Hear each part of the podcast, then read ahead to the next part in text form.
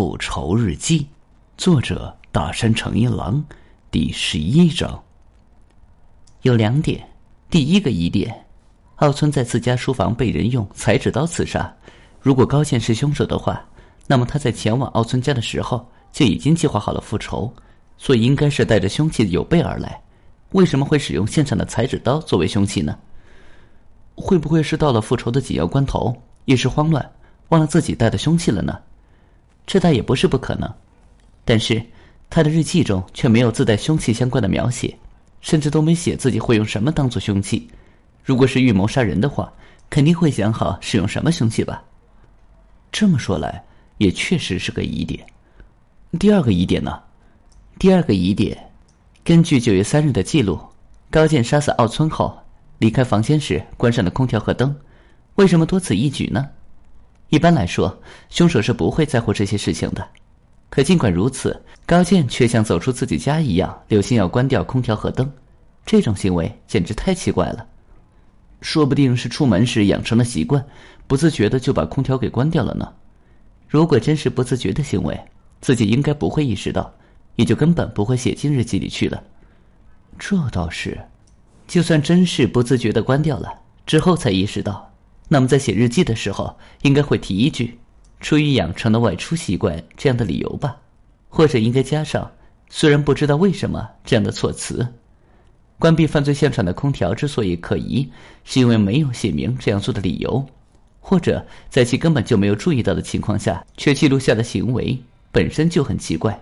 所谓记录日记，本身就是记录者对自身行为的意义进行重新检索的过程。人是一种无法忍受无意义的生物，如果察觉到自己的行为是无意义的，就会想方设法的赋予它意义，或者对其无意义的行为持有疑问。确实，那么馆长是怎么看待这两个疑点的呢？第一个疑点，高见公一，他在去奥村家之前就已经做好了复仇的打算，但是他为什么没准备凶器，而是使用现场的裁纸刀呢？而且。日记中不仅没有对携带凶器的描写，甚至连准备拿什么当凶器也没提及，这又是为什么呢？能够想到的理由只有一个：当高健抵达现场时，奥村已经被其他人用裁纸刀给杀死了。那个人不是有所预谋，而是在冲动状态下杀了人，所以才会顺手使用案发现场的裁纸刀。为了包庇真凶。高进在日记中有模有样的把自己杀害奥村的过程给记录了下来，却产生了将现场的裁纸刀当做凶器来使用的矛盾。高健自己也注意到了这个矛盾，但是由于无法编造出能够让日记的读者认可的有说服力的说法，便只好将关于凶器的描写降到了最低程度，以此希望读者能够忽略这一点。也就是说，杀死奥村的凶手另有其人。你刚才说了日记的读者，难道说高健早就预料到了这本日记会被别人看到吗？没错，所谓的读者就是警察。高健设计让警察读到这本日记，继而认定自己就是真凶，希望借此来保护真凶。这么说来，高健一开始写下这本日记的时候，就已经做好了让警察读到的打算吗？如果说高健计划九月三日去杀奥村。到了那里才发现真凶抢先一步作案，想要庇护真凶的话，那就是在九月三日才萌生了让警察看到日记的念头。之前所记录的那些，确实是为了推理出凶手的身份才写的呢。也就是说，写日记的目的，在九月三日半路上才变成了让警察读到，庇护真凶吧？原来如此，那么在您看来，到底谁会是真凶呢？真正的凶手是让高健想要去保护的人。并且是发现麻衣子被害而想要替他复仇的人，当然他一定也深爱着麻衣子。此外，他还知道是奥村杀了麻衣子。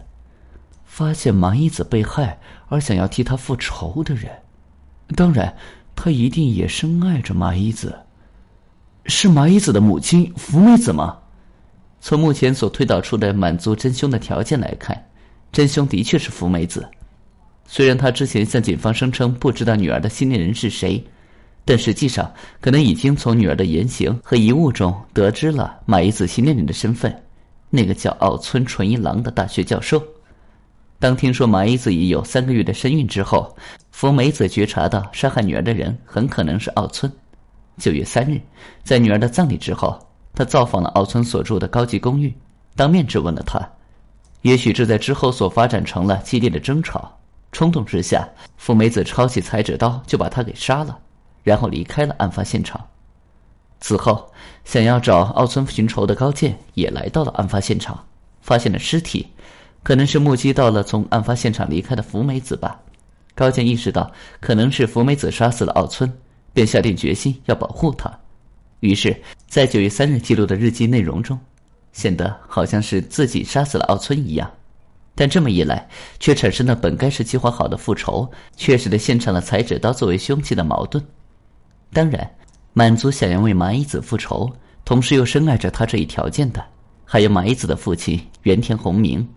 不过，要是他杀的奥村，恐怕高见是不会替他顶罪的吧。另外，正如你看了日记就会感觉到的那样，高见对麻衣子的母亲福美子感情很深。与麻衣子分手之后。最痛苦的不仅仅是他的离去，还有我再也没有理由跟他回老家，再也没有理由承蒙阿姨的关照了。如果有谁还能让高健拼了命也要保护的话，除了福美子之外，也再没有别人了吧？所以，菲斯亚子才会想要调查福美子在九月三日晚上十点左右的不在场证明。难道他真的是凶手吗？那么，接下来我们再来讨论一下日记中的第二个疑点。根据九月三日的记录，高见公一在杀死奥村纯一郎以后，离开房间时关闭了空调。他为什么会这么做？一般来说，罪犯是不会在意犯罪现场的空调的。尽管如此，高见却像是从自家门出来一样，留心关掉了它们。这个行为太不自然了。既然将其记录了下来，说明高见应该也留意到了这种不自然的行为，却没有记录下做出这种行为的理由。日记中没有说明理由，是因为有些让高健不得不关掉空调的原因吧？而且，那个原因还不能暴露。如果不想把理由说出来，那干脆别在日记上写上关掉空调之类的事情，岂不是更好？这么一来，也就不用再担心别人觉得这个行为不自然了。确实是啊，所以我能想到的解释就是，高健有不得不在日记中记录关闭空调的理由，而且那个理由。还不能暴露，不得不在日记中记录下来的理由。这样在日记中记录下来，会导致什么样的结果呢？警方会据此判断，关闭空调是在九月三日晚上十点左右，距离发现奥村尸体的九月六日三天左右。在这三天里，由于案发现场关闭了空调，所以闷热不堪。根据这一预想进行司法解剖，推定死亡时间为九月三日。但是，能够确定空调在九月三日晚上十点左右被关掉的，只有日记中的记载，再没有其他证据。如果那是谎言，如果实际关上空调的时间要晚得多，比如说空调在九月三日晚上十点之后仍在制冷，结果会是怎样呢？十点之后仍在制冷，比方说，直到发现奥村尸体的九月六日当天为止仍在制冷。根据日记中的记载。空调在九月三日晚上十点左右停止运作，此后直到九月六日，尸体都被停放在气温高达三十摄氏度左右的密闭室内。警方就是基于这个高温环境下的尸变现象，才推算出了死亡时间是九月三日的。但是如果空调一直运行到九月六日，如果室温一直保持在十六摄氏度左右的话呢？那就表明奥村的尸变现象并不是在高温环境中进行的。他的真实死亡时间会提前到九月三日之前。反过来说，之所以要让警方误认为空调是在九月三日晚上十点左右停掉的，是因为想要把奥村的死亡时间往后推延。司田聪倒吸了一口凉气。本集已经播讲完毕，感谢您的收听，请您多多点赞评论。如果喜欢，请订阅此专辑，谢谢。